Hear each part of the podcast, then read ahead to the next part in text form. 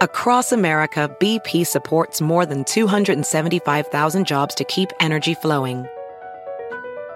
Jobs like building grid scale solar energy in Ohio and producing gas with fewer operational emissions in Texas. It's and, not or. See what doing both means for energy nationwide at bp.com slash investing in America. You might be right. It's simple, but something you almost never hear in politics today, with each side more concerned about scoring political points than solving problems. I'm Bill Haslam, a Republican. And I'm Phil Bredesen, a Democrat. We're former Tennessee governors, and we invite you to listen to our podcast, You Might Be Right. Join us and guests like Al Gore, Paul Ryan, Judy Woodruff, as we take on important issues facing our country. Listen and subscribe to You Might Be Right, a new podcast from the Baker School at the University of Tennessee. Hola, bienvenidos al podcast de NTN 24. Estas son cinco cosas que pasaron hoy. I have a dream that one day this nation will rise up, live out the true meaning of its creed. Estados Unidos celebró hoy el día de Martin Luther King Jr., el único feriado federal dedicado a un afroamericano. Fue uno de los principales activistas por los derechos civiles. ¿Por qué su figura y sobre todo su causa siguen siendo hoy tan relevantes? Responde Cristóbal García Huidobro, historiador y académico que la figura de King, ¿no es cierto?, se transforma en, en, en, ese puente, ¿no es cierto?, un puente político entre eh, la, el grupo dominante en la sociedad norteamericana, estoy pensando en, la mayoría blanca, ¿no es cierto?, y esta minoría, ¿no es cierto?, que además fue subyugada durante siglos en, Norteamérica producto de la esclavitud. Em, pero además también buscaba el doctor King eh, generar un ambiente de hermandad entre las dos comunidades, no un ambiente de segregación, de separación, sino al contrario, que eh, la población blanca de los Estados Unidos, así como también la población afroamericana, pudiesen coexistir. La segunda tiene que ver con el clima. Más de 50 millones de personas en el este de Estados Unidos están bajo alerta por las difíciles condiciones climáticas. Un enorme sistema de tormentas golpea desde Florida hasta Maine, causando tornados, lluvias heladas y fuertes nevadas. La crónica con nuestra corresponsal nacional, Lila Abed. Una tercera tormenta invernal azotó la región de Washington, D.C. este fin de semana. La Autoridad del Tiempo emitió un aviso de tormenta invernal que entró en efecto desde el domingo hasta la mañana de lunes para el Distrito de Columbia, Virginia y Maryland. Entre 5 y 10 centímetros de nieve cayeron en la capital y sus alrededores, provocando apagones, caídas de árboles por el hielo, al igual que impactó las vías del transporte.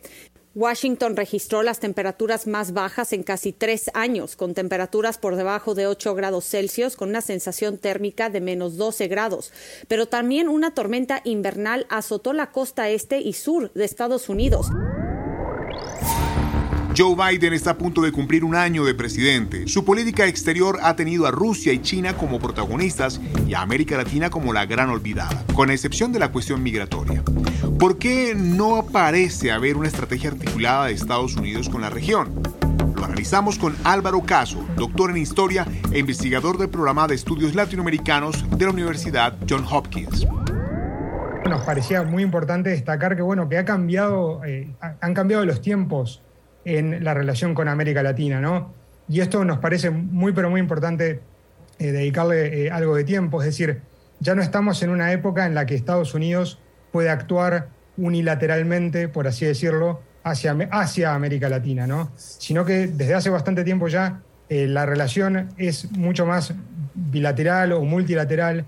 Entonces también es importante que los países de la región, y especialmente los países de la región a los cuales les interesa fortalecer los lazos con Estados Unidos también tomen la iniciativa y también den pasos eh, frente a una administración que eh, seguramente esté receptiva a escucharlos.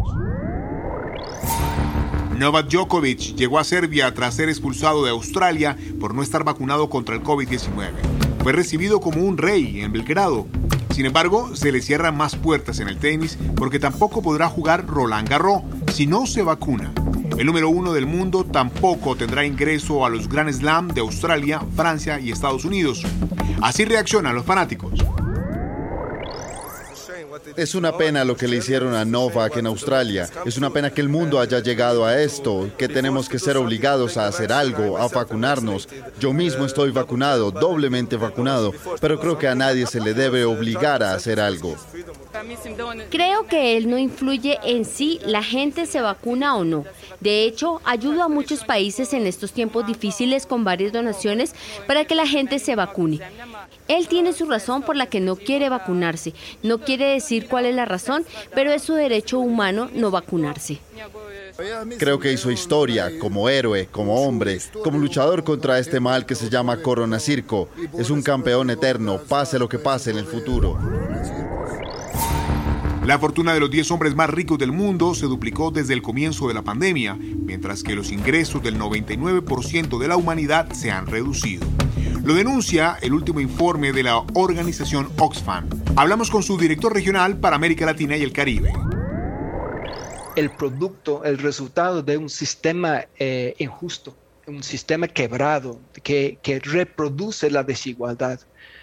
Em, y en América Latina es, eh, no es casual que eh, siendo la región más desigual en el mundo, eh, que hay, una, hay un impacto desproporcional comparado con el resto del mundo, ¿no? O sea que más el impacto de COVID en América Latina ha sido mayor que en otras regiones. Este podcast, puede buscar más de nuestro contenido en nuestra página web www.ntn24.com. En NTN24 tenemos una red de corresponsales en las Américas que nos permite tener acceso de primera mano a toda la información y hacer análisis sobre los eventos más importantes de la región. Qué gusto estar con ustedes. Mi nombre es Hugo Vecino. Twitter, arroba Hugo Vecino. En el podcast de NTN24 te informamos y te acompañamos.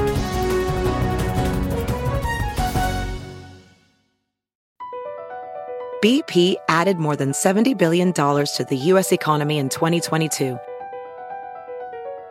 Investments like acquiring America's largest biogas producer, Archaea Energy, and starting up new infrastructure in the Gulf of Mexico.